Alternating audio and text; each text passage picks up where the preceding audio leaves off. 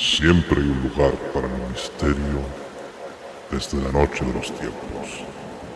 radiobrujas.com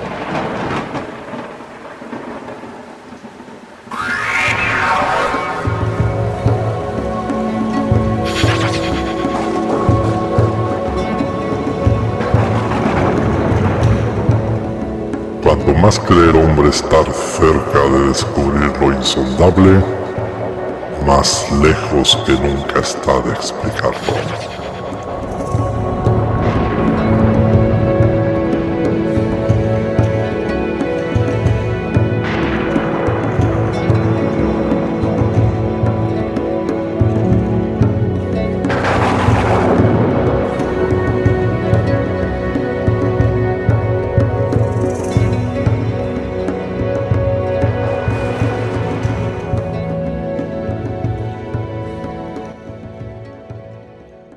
Monstruos legendarios.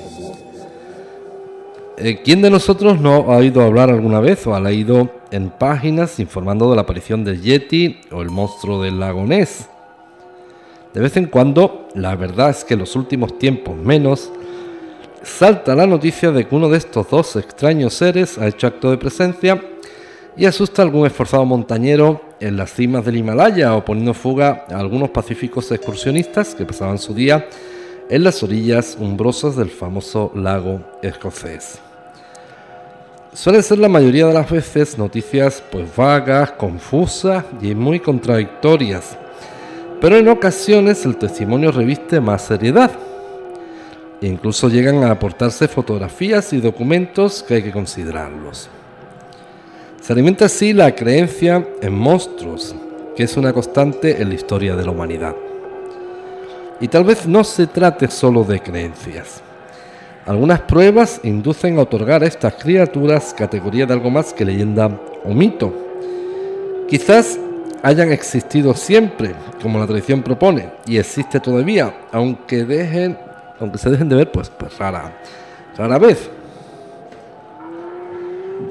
Mirando al mar cualquier noche, a cualquiera se le puede escapar la fantasía las aguas oscuras se van acercando intermitentes hasta la orilla y el oleaje es un murmullo a veces. A veces un rugido y en otras ocasiones puede ser que también un estallido de furia.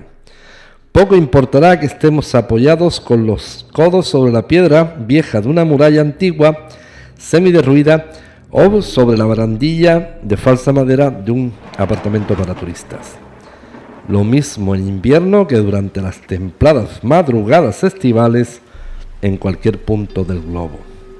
Esa inmensidad moviente delante de los ojos que roza las arenas y los acantilados de la costa con el golpe rítmico de un corazón oculto, poderoso y total, oscura negra con reflejos plateados de la luna y misteriosa inmensidad enigmática en forma de masa de agua de continente a continente.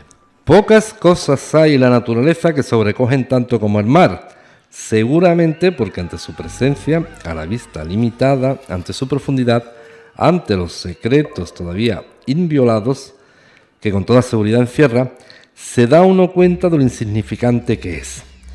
Sus profundidades, donde la luz ya no penetra, nos atraen y nos asustan uno puede vivir la sensación de deslizarse hacia el fondo, rozando con la piel otras pieles viscosas o duras o rugosas que se mueven junto a nosotros, y encontrarse de pronto con seres terroríficos, enormes, de formas que no encajan dentro de las especies zoológicas conocidas de extraño comportamiento o de aspecto fantástico. Desde luego, si no existieran estos seres en las profundidades, pues habría que inventarlos. Resultan hasta cierto punto bastante románticos. La mente humana por fuerza es indagadora, investiga, es curiosa. Se presta bastante a indagar en lo desconocido o la limitación de su conocimiento. ¿Quién sabe si todas las referencias míticas a los monstruos marinos que de pronto asoman en las costas del terror y la muerte han surgido no como respuesta de la realidad a nuestro interés por conocer, sino por una necesidad puramente sentimental o como una respuesta a nuestro sentimiento y nuestra impotencia. En la carrera hacia el progreso estamos empeñados en una conquista costosa, conocer las estrellas distantes, escudriñar el planeta Marte, dar la vuelta a Saturno y reunir cuantas muestras podamos, desde fotográficas hasta químicas, para saber cómo son, qué seres viven allí, cuál pudo ser la historia del cosmos. Y mientras tanto ignoramos gran parte de lo que todavía no hemos descubierto a nuestro alrededor. Hoy sufrimos una supervaloración de lo fantástico, de lo distante en el tiempo y en el espacio. Ya dicen los psicólogos y psiquiatras que prolifera el síndrome de una necesidad de destapar la realidad que nos envuelve y no nos gusta. Y eso hace dirigir la mente hacia lo más oculto, hacia lo más lejano, en busca de lo más inaccesible. Pero esto no está mal que suceda, puede que también se trate de un mecanismo de defensa de lo que hoy se llama el inconsciente colectivo y que podríamos traducir como instinto de supervivencia de la especie humana. Lo que todavía desconocemos de nuestro entorno y de nuestra historia no supe el motivo de nuestro interés, no nos hace reflexionar sobre seres y acontecimientos más cercanos y más nuestros. Desde luego, tan apasionadamente, no. La ciencia, que es una especie de hábito que se han enfundado los científicos, una túnica rígida y hace una coraza, castra la imaginación y la capacidad de entendimiento, rechaza lo que ignora. Como todo ser falto de inteligencia no admite descubrimientos que rompan sus esquemas, no acepta sugerencias que hagan temblar sus endebles cimientos. Lo desconocido, lo misterioso, lo que escapa a la clasificación establecida no existe hay que negarlo por sistema. Todo lo que no encaje en lo conocido por esta ciencia, pues se niega por, por una ley no escrita. Son invenciones o de mentes trastornadas, o no hay pruebas suficientes, aún también es mentira. Y si las hubiera las pruebas, pues son falsas. No, no hay duda alguna que no puede ser cierto eso aunque cualquier día tuvieran sobre la mesa de sus laboratorios un monstruo antidiluviano con cinco patas, pues no existiría y negarían la evidencia. Pudiera ser que el padre misionero Paul H. Heden estuviera haciendo las mismas reflexiones que nosotros mientras el barco cruzaba las frías aguas de Groenlandia. Frías, aunque no heladas, porque era el día 6 de julio de 1734. El reverendo Heden apoyado en la barandilla de madera auténtica de la cubierta, perdía sus ojos distraídamente en todas direcciones, como resbalando sobre la superficie, en ningún momento quieta, sin alterada, que le rodeaba.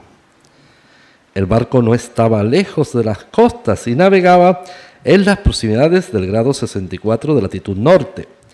Todo tranquilo, feliz, travesía, un viaje afortunado y muy relajante. De pronto, un movimiento brusco de las aguas, un violento chapoteo, hizo aparecer el monstruo ante los ojos asustados de viajeros y tripulantes. Textualmente la narración del misionero dice, en este punto se dejó ver un animal inusitadamente espantoso de una altura tal que su cabeza parecía llegar más arriba que la cofa de nuestro barco. Cuando salió por segunda vez del agua, su aliento era tan fuerte como el de la ballena. La primera vez no lo vimos hasta que estaba a casi un tiro de pistola por encima de nosotros. Tenía la cabeza más estrecha que el cuerpo, que parecía blanco y lleno de arrugas. Tenía unas patas muy anchas y colgantes. Después venía una cola muy larga, de mayor longitud que la proa de un buque. Así decía textualmente. Las referencias que hace el misionero en su informe escrito no resultan obviamente muy claras, porque dice un tiro de pistola por encima de nosotros y la cola tan larga como la proa de un buque, juicios cuya interpretación no, vamos, pues se nos hace difícil. Pero queda claro que era un verdadero monstruo enorme y terrorífico. Habría que ver lo que alcanzaba un tiro de pistola de, de la época, no olvidemos que estamos en el siglo XVIII. Un dibujo que acompaña el informe del reverendo y el descubrimiento pasa por ser uno de los más significativos y quizás el primero documentado. Muy pocos años más tarde, en 1746, el gobernador de Bergen, Lawrence von Ferry, se vio obligado a confirmar oficialmente las declaraciones de dos marineros que aseguraban haber visto muy cerca, en una zona próxima a la costa, una serpiente marina de aproximadamente 35 metros de larga, provista de una cabeza que hacía recordar a la de un caballo y tocada con larga y abundante cabellera blanca. Se conoce que la gente sencilla no podía creer semejante historia y la complicada gente oficial de las oficinas públicas todavía menos.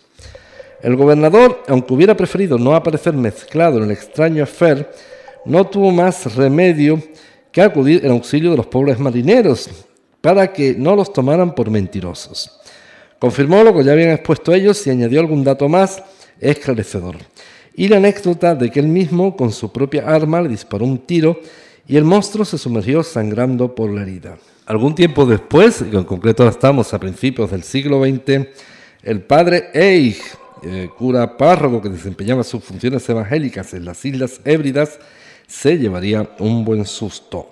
Cuando una soleada mañana de primavera, después de echar la llave a la iglesia y el último rezo, montó en su barquita y decidió esperar la hora de comer, meciéndose suavemente en las olas de la pequeña bahía. En estos menesteres andaba remando sin esfuerzo cuando apareció una serpiente marina justo al lado de la pequeña embarcación y por poco se la vuelca. El cura comenzó a dar ritmo a los remos todo lo que sus fuerzas le permitían. Pero el monstruo, no se sabe si jugando o con otras intenciones más traviesas, lo perseguía. No se separaba de la embarcación. El padre Eich remaba entonces, y nunca mejor dicho, como alma que se lleva el diablo. Y la serpiente, pues nadaba más velozmente que él. Y así cruzaron la bahía en varias direcciones, hasta que el animal optó por desaparecer y el cura sin resuello desembarcó de mala manera en la orilla y salió corriendo. El suceso lo recogieron las crónicas locales en 1908. Las características del monstruo no diferían de las proporcionadas por los encuentros anteriores, pero el cura de las Hébridas suministró un dato concreto, 21 metros de longitud nada menos. Varios cientos de personas presenciaron atónitas el paseo que proporcionó una serpiente marina en Gloucester, Massachusetts, junto a la costa, paseo que se repitió un par de años más tarde en la bahía, en las proximidades de Nassant. En ambos casos se pensó que el mismo animal medía 20 metros. Su cabeza, que emergía al final de un esbelto cuello, era más bien pequeña y puntiaguda, y su velocidad era considerable. El investigador Odemans recopiló y analizó todos estos encuentros y publicó un extenso informe en 1892 que sembró de inquietud todos los ambientes científicos de Europa y América. El hecho comenzó a tener carácter oficial y serio, y todos los zoólogos con vocación y algunos gobiernos muy responsables tomaron cartas en el asunto que ya exigía investigaciones serias. Otros informes fueron recogidos por Henning en su libro sobre los grandes enigmas del universo, posteriormente. Se recordó entonces toda suerte de noticias acerca de monstruos marinos y de toda clase de monstruos en general que habían existido ligadas a la historia de la humanidad, desde los tiempos más remotos. Ya incluso el poeta romano Virgilio, cuando componía los versos del canto 2 de la Eneida, recoge una leyenda mucho más antigua en la que se contaba que el sacerdote Laoconte murió juntamente con dos de sus hijos delante mismo de la ciudad de Troya destrozados los tres por los ataques de un terrorífico monstruo que había salido del mar, y así lo dejó escrito en su famosa epopeya. Y el famoso filósofo Aristóteles, que pasa por ser uno de los pocos padres verdaderos de la ciencia del pensar, se ocupó de las serpientes marinas en su conocida Historia Animalium. El filósofo, en su estudio, tratando de reconstruir la vida de tan extraordinarios seres, afirma que preferían vivir en los lugares próximos a las costas del norte de África, que no solían alejarse en demasía de las orillas y que se refugiaban en grutas bajo el mar, y que solamente se acercaban a tierra y salían del agua para buscar alimentos de los que preferían grandes animales. Eh, en este sentido, hay unas crónicas absolutamente veraces y ciertas anteriores al mundo de, Roma, que ya recogen los propios romanos, que ocurrió pues, muy cerca de aquí de Rey de Brujas, en la antigua factoría de Cartella, que fue originalmente primero fenicia y después romana. En las crónicas hablan del famoso Kraken. ¿Qué es el Kraken? Un calamar gigante que habitaba en, las costas, ya el propio Aristóteles mencionaba el norte de, África y nosotros estamos en el estrecho de Gibraltar, frente al norte de, África. Y Cartella, pues Cartella está de aquí justo a 7 kilómetros. Pues el kraken era este monstruo, este calamar que, atención, salía del mar y atacaba las propiedades y las casas de Cartella y secuestraba muchas veces eh, hasta personas, según cuentan los romanos. También estos antiguos marinos, y nos referimos a una época pues, muy anterior a nuestra era o Jesucristo, creían que la presencia de estos seres monstruosos con aspecto de serpientes gigantes era una de las señales inequívocas de que se encontrarían tierra muy pronto. Creencia que parece recogida años después cuando Niesburg escribe en Copenhague en 1774 un tratado sobre el mar y sus circunstancias. Pero tal vez una de las descripciones más antiguas escritas que se conocen y que arrojan más luz sobre el caso, aparte de las ya citadas, que también tienen su interés, se deba a Aulus Magnus en su Historia Gentium Septentrionalum de 1555. De esta obra extrajo Richard Henning un fragmento que ahora reproducimos. Todos los que navegan por las costas de Noruega, se dedican a la pesca o practican el comercio, coinciden en la extraña noticia de que por esos sitios aparece una monstruosa serpiente marina de hasta 200 y más pies de longitud y hasta 20 pies de gruesa. Vive entre las rocas y en cuevas cercanas a las costas, cercanas de la ciudad de Bergen abandonando su escondrijo únicamente durante las claras noches de verano y devorando terneros, corderos y cerdos, o penetrando en el mar para alimentarse con pulpos y cangrejos de todas clases. Tiene inquietos y llenos de miedo a los navegantes, pues levanta la cabeza y se yergue lo mismo que un poste, llevándose entonces a los hombres para devorarlos. Avanzado el siglo XIX, precisamente ocurre una oleada de avistamientos de serpientes marinas. Coincide también con una época de un auge de la navegación. Y así son vistas por distintas dotaciones de buques, tanto de mercantes como buques de guerra, y por tripulantes y viajeros de barcos, que muchas ocasiones, por ejemplo cerca de Halifax, en 1883, en 1884 junto al Cabo de Buena Esperanza por la actuación del Dédalo, que la describió como un animal de unos 20 metros de longitud y con una cabeza parecida a la de las focas, que avanzaba por el mar calmosamente. En 1848 y después 1856 tenemos otro, 1879 otro de nuevo y 1879, coincidiendo con las descripciones en sus aspectos esenciales. El día 26 de julio de 1883, el capitán Holman del buque Elizabeth dejó anotado en el diario de a bordo que entre un grupo de ballenas había podido observar un animal con aspecto y movimientos que le habían hecho recordar a una serpiente.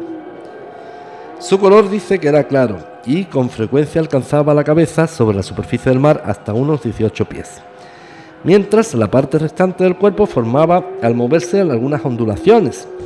Su longitud podría alcanzar los 70 pies y su cabeza era oscura y en forma de espátula. También submarinos alemanes las vieron volar por los aires a consecuencia de las explosiones de las cargas de profundidad en distintos mares. Más recientemente ha vuelto a aparecer junto a las costas de Irlanda y en esta ocasión con una cabeza que hacía recordar a la de un gato, cerca del cabo Guardafui la vieron los tribulantes del buque Olonsei y fue reproducida en un amplio dibujo del Illustrated London News en 1928. Hombre, pues hay cierta similitud porque entre la cabeza de una foca y la cabeza de un gato, y más cuando uno está presa del pánico, imagínense, pues con los nervios que se le plante semejante bicho delante, ¿verdad? pues ya comenzaba a dar guerra informativa el conocido monstruo del lago Ness en Escocia. Inevitablemente comenzaron a buscarse relaciones entre unos y otros. Pues de la misma cosa y del mismo animal extraño, pues podría tratarse, no se sabe seguro. Alguna vez se asoció también la presencia de las serpientes marinas a la aparición de otro tipo de monstruos, marinos también, que desde luego no eran serpientes. Es digno de destacar el caso del calamar gigante, pues ya el, el mencionado Kraken.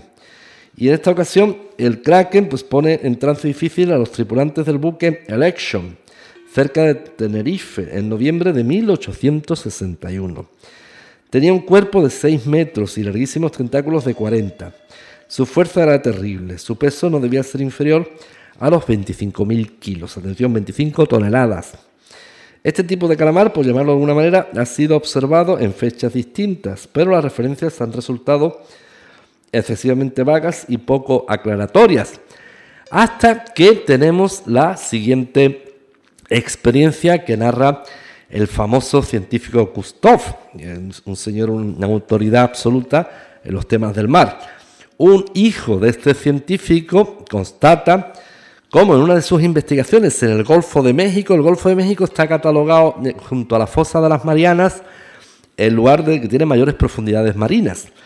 Pues constata cómo en el Golfo de México, cuando ya eh, estaba haciendo una serie de, expediciones subacuáticas eh, con, con, el, con el traje de buzo, etcétera, se disponía a subir hacia arriba cuando inmediatamente un tentáculo gigante lo tomó por la cintura y por el cuerpo y lo trajo hacia el fondo marino, hacia una muerte segura. Cuenta el hijo del célebre científico que instintivamente se quitó la botella de oxígeno y descargó todo, toda la presión del aire sobre el tentáculo y inmediatamente lo soltó. Y eso fue lo que le, lo que le salvó, pero si no, ya se caminaba hacia la muerte segura. En esta clasificación de monstruos, pues hombre, no nos vamos a resistir a calificar de monstruo al famoso Nessie o al monstruo del lago Ness, porque hasta ahora no ha atacado a nadie, parece una criatura más bondadosa que otra cosa. Eh, además viene demostrando ser un animal gigantesco que recorre la estrecha estructura de su vivienda acuática en un ir y venir, ir y venir pues, constante. La ciencia, atendiendo a su morfología y a los distintos testimonios que a lo largo de las décadas se ha ido conociendo sobre el que cariñosamente se conoce como Nessie, o, en lo que otros dirían el monstruo del lago Ness, pues lo califica como Nessiteras rhomboterix, que sería la especie científica. Eh, y no es un monstruo, no es violento, no se ha comido a nadie y a la verdad es que asombra y, y asusta bastante. Comenzó a aparecer en las aguas oscuras del lago Ness a partir de 1933, aunque la gente de la región que cuenta con él como elemento de interés turístico afirman que con anterioridad también fue visto alguna vez, pero es desde la fecha que hemos indicado cuando sus exhibiciones han resultado más continuadas y sus noticias más difundidas. Al principio, y todavía mucha gente escéptica, creyó que Nessie era la clásica serpiente de verano. La noticia espectacular que aparecía en los medios de difusión y pues terminaría siendo noticia, pero lo cierto es que no, que, es una, son noticias recurrentes las que esporádicamente aparecen a lo largo del tiempo.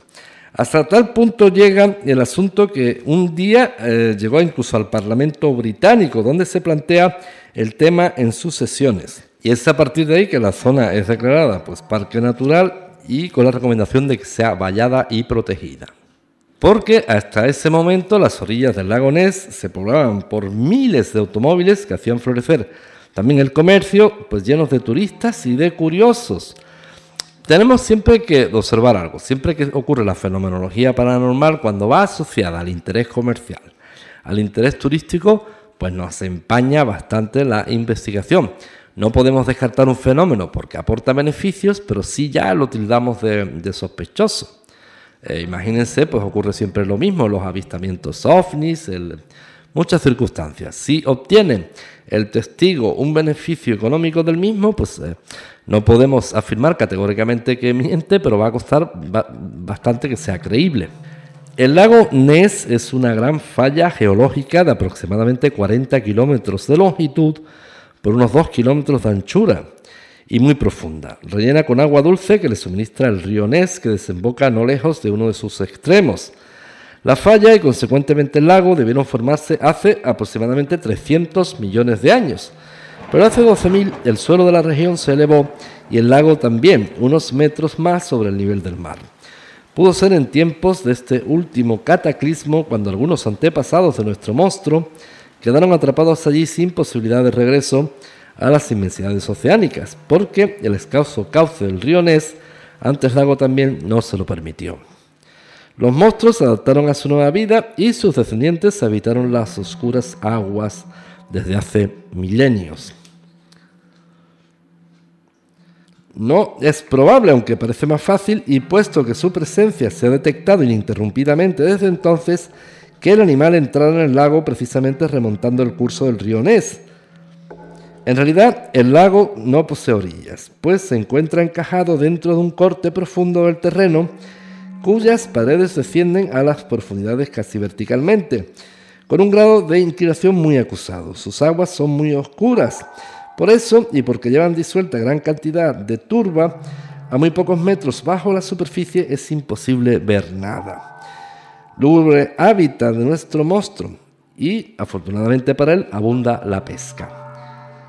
Cuentan algunas historias que en el siglo VI el santo Colombo, que todavía no era santo, realizó junto a la orilla un milagro, y fue espantar con un leve gesto de desprecio de su mano a un monstruo horrible que salió del lago y atacó a uno de los discípulos que le acompañaba, mientras se dirigían a una fortaleza que levantaba su esbelta silueta cerca de Inverness. El primer testimonio que debemos tener en cuenta se debe a la señorita Mary Hamilton y data de 1933. Andaba pues Miss Hamilton paseando sus melancolías en aquella tarde primaveral por las cercanías del pueblo y se acercó hasta el borde de las aguas oscuras. Presa de gran agitación, contó luego que apareció a poca distancia y nadando un animal enorme que ella no conocía y no se parecía a ningún otro, con un cuello muy largo y una cabeza muy pequeña. Cuando nadaba, sacaba a oleadas parte del cuerpo sobre la superficie líquida. Su longitud total debía de ser unos 80 pies y nadaba muy deprisa. La señorita Mary añadió haberlo visto muy bien y durante largo tiempo.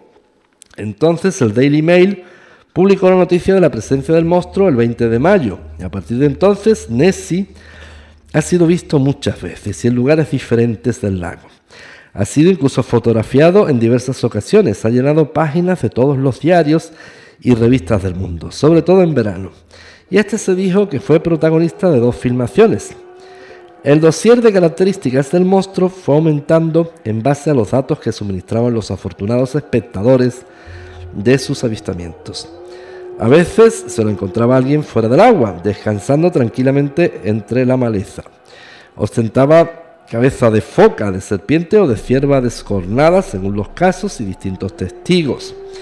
Su piel parecía de elefante o de ballena. En ocasiones se le vio proyectar agua como los cetáceos o se le oyó un agudo grito presentaba los ojos del público una, dos, tres y hasta más jorobas, de una cola larga como de reptil y gruesa. Velozmente seguía las motoras y vapores o los observaba a larga distancia.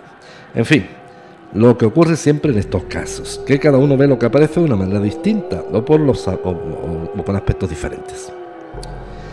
La mejor descripción que existe de un encuentro con el monstruo la proporciona el estudiante Grant, en enero de 1934. Iba el estudiante en la noche del día 5 sobre su motocicleta por una carretera estrecha que bordea el lago y dice textualmente, vi algo negro en la orilla derecha de la carretera, observé que aquella cosa negra se ponía en movimiento y enseguida pensé que se trataría del monstruo. Detuve la moto y enfoqué hacia aquel sitio la luz del faro me encontraba solo a 30 yardas del animal, el cual estaba sentado en el borde de la carretera. Hizo oscilar su cabeza. Primero hacia la derecha, luego hacia la izquierda. Después se levantó y se acercó un poco hacia mí. De un salto se plantó en medio de la carretera andando con un movimiento lateral de sus aletas posteriores, que reconocí con facilidad y estaban provistas de membranas natatorias con las que también se desplazaba por tierra. Luego se sujetó sobre sus aletas anteriores, que también pude ver muy bien, y que no tenían membranas natatorias. Vi al monstruo totalmente, desde la cabeza a la cola. La cabeza semejaba la de la serpiente, si era pequeña y redonda. Me impresionó mucho el ojo, muy grande y hundido. No existía proporción entre el cuerpo y la cabeza.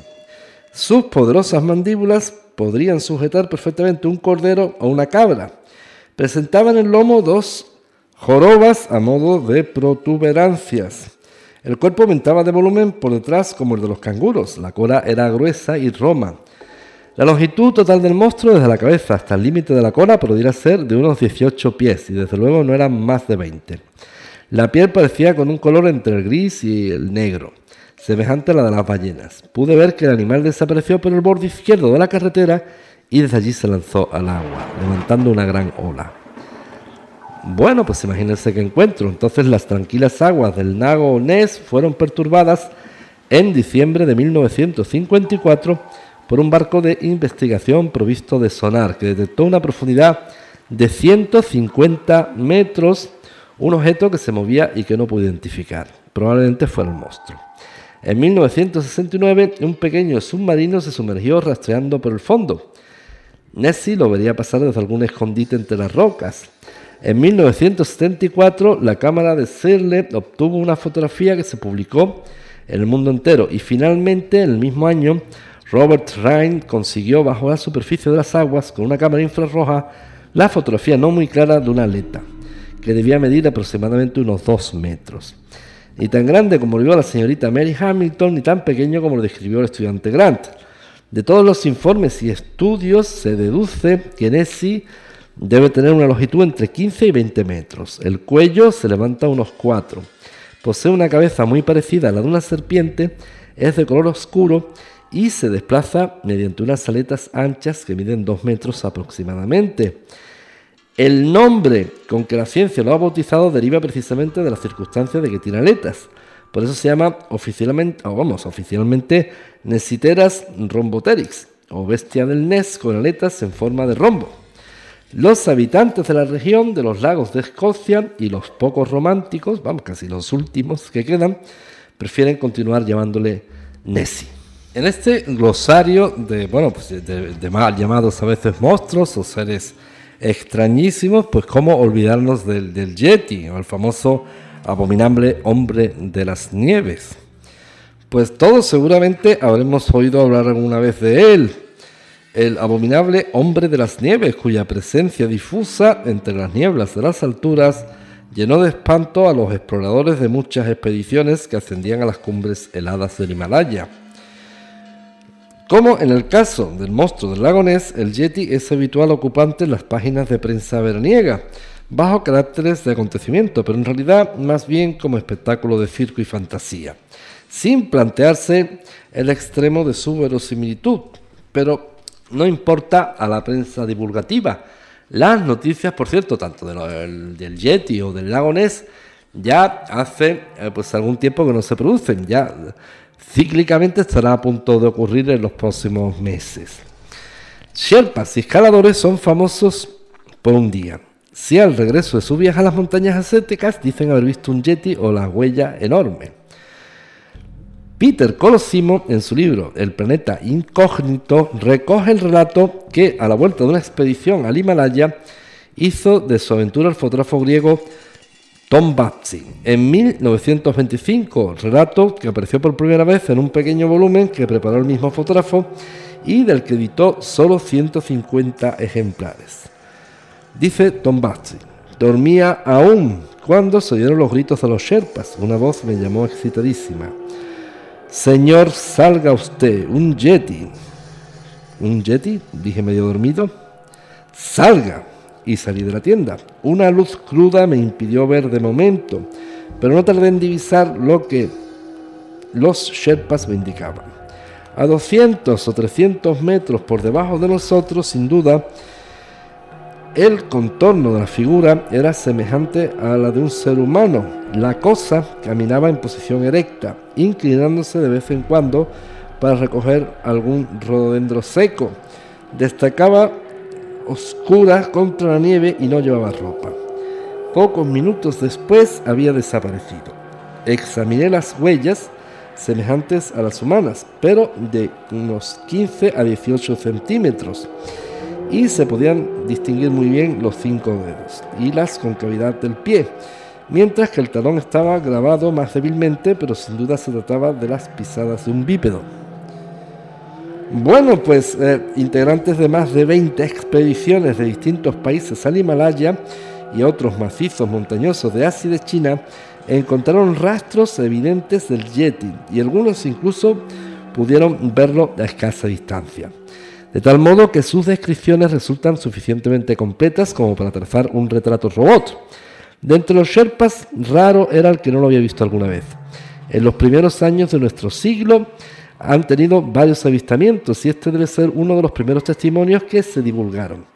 Henry Elwis dijo haberlo encontrado de frente, cubierto de pelo marrón oscuro y de elevada estatura.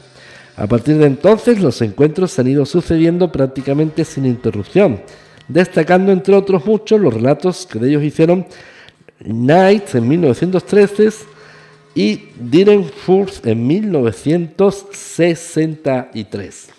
Knight, escalando una cumbre del Himalaya por encima de los 3.000 metros de altitud, observó a menos de 100 metros a un ser monstruoso parecido a un gran mono, cubierto de espeso pelo de color rojizo, y que caminaba erguido sobre unos pies desmesuradamente grandes y gruesos. Lo más asombroso del relato de Knight es su afirmación de que aquel ser simiesco llevaba en la mano un arco y una flecha rudimentarios Posteriormente, otras expediciones se encontraron cobijos naturales que sin duda estaban habitados o habían sido visitados por algún ser inteligente, pues hallaron en su interior utensilios, restos de comida, especie de camas y otros objetos trabajados. Por su parte, Furth transmitió las manifestaciones de Shus Sherpa, quien se tropezó de súbito por la noche con un yeti que estaba pescando ranas con las manos en un riachuelo. El Sherpa lo alumbró con su linterna durante varios minutos y el monstruo permaneció quieto hasta que por fin bruscamente emprendió la huida. Eric Shipton y Mike Ward, acompañados del Sherpa Tessie, lograron fotografiar unas huellas muy recientes de Yeti a 6.000 metros de altura en la cumbre del Melum La. Eh, correspondían a unas pisadas de un ser que había pasado por allí solo unos minutos antes, por lo que dedujeron que su presencia los puso en fuga. Medían 29 por 14 centímetros. Las siguieron en un trayecto de más de un kilómetro por un glaciar. Las huellas llegaban hasta el borde de una ancha y profunda grieta en el hielo y proseguía su ruta después del salto por otro lado. Resumiendo, todos los detalles aparentes y diáfonos que han proporcionado quienes lo han visto, y basándonos igualmente en sus rastros y huellas, pues lo podemos definir de la siguiente forma. Eh, tiene caracteres homínidos, se comporta como un hombre, hace escalones en la roca y traza caminos, fabrica y porta arcos y flechas, utiliza toscos instrumentos. Su altura oscila entre metro y medio y dos metros y medio. Su pelo es espeso de 1 a 2 centímetros de largo que cubre totalmente su cuerpo. El rostro y, y además las facciones son de simio. La mayoría caminan erectos, apoyándose solamente sobre sus extremidades inferiores, pero algunos se desplazan también con ayuda de los brazos. Estos alcanzan más longitud que los del hombre con respecto a lo largo del cuerpo. Bueno, pues se estima que debe haber por lo menos dos clases de yetis distintos. El más voluminoso que se podría encontrar preferentemente en las zonas montañosas del Himalaya y otro más pequeño en el sur de Asia Central, China, Borneo o Indochina. Algunas tradiciones de esos países refieren encuentros con los que a duras penas admiten la existencia de este abominable hombre de las nieves. Pues a nosotros nos hacemos la pregunta de quién comenzaría a llamarlo el abominable y por qué lo llamaron abominable si no se conoce ningún ataque de estos, ¿verdad? Pues la verdad es que todos los testigos, etcétera, no logran hacer eh, que coincidan sus opiniones. Unos afirman que si existe debe tratarse de un sinántropo, una especie de simio humanoide desaparecido de la Tierra hace por lo menos un millón de años. Y otros aseguran que se trata de un resto mínimo e inexplicable en el tiempo, una especie de variante del neandertal. O sea, para la ciencia, querido Yetil, si nos está escuchando, usted no existe, tiene que desaparecer porque incomodaría bastante a la ciencia. En el continente americano también han sido vistos o la variante que le llaman Bigfoot o pie grande, eh, especialmente en las zonas montañosas del noroeste, sobre todo, y en algunos lugares de difícil acceso, especialmente en la zona de West Virginia, donde ha estado servidor y es una zona boscosa, enorme, gigantesca e increíble, de muy difícil acceso. Desde luego sería el sitio ideal. En América del Sur también los abominables hombres han preferido las regiones andinas, pero son más bien seres legendarios de los que hablan los indígenas, descritos como fieros animales con forma humana, que poseen cuatro manos y van desnudos y cubiertos de abundante pelo. En los Estados Unidos y Canadá sí se han recogido algunos testimonios dignos de tener en cuenta a partir del siglo pasado, y más abundantes en las últimas décadas. En Canadá se le llama eh, Sasquatch y en los Estados Unidos eh, Bigfoot, como mencionábamos antes. Ahí estamos hablando de huellas de 40 y 45 centímetros, que han sido halladas y estudiadas en varias ocasiones en el valle de Bluff Creek, en California del Norte. También en distintos lugares del Canadá, en Michigan, cerca de Monroe, en Ontario y en Wisconsin. Eh, Mark Hall ha propuesto como orígenes una raza humana que en tiempos remotos compartió las regiones más septentrionales con los esquimales. Eran los Tornit, gigantescos y pesados, lentos de reflejos, poco inteligentes, quienes, según relatos legendarios esquimales, luchaban entre sí y se mataban. Restos de estos Tornit podrían haber quedado diseminados por las montañas del norte ocultos, respondiendo al comportamiento que se estima como normal en los grupos pequeños y marginados. Pues estos grupos prefieren los lugares inaccesibles de vida difícil y donde nada, ni la posibilidad de encontrar comida fácilmente, atraiga la atención de grupos humanos que son mucho más evolucionados. Bueno, pues desde radiobrujas.com deseamos que este programa haya contribuido a informarles un poco más acerca del glosario de los principales monstruos, o llamados así, si lo quieren ustedes llamar, o yo prefiero seres misteriosos. Sin otro particular, se despide de ustedes Julio Marín.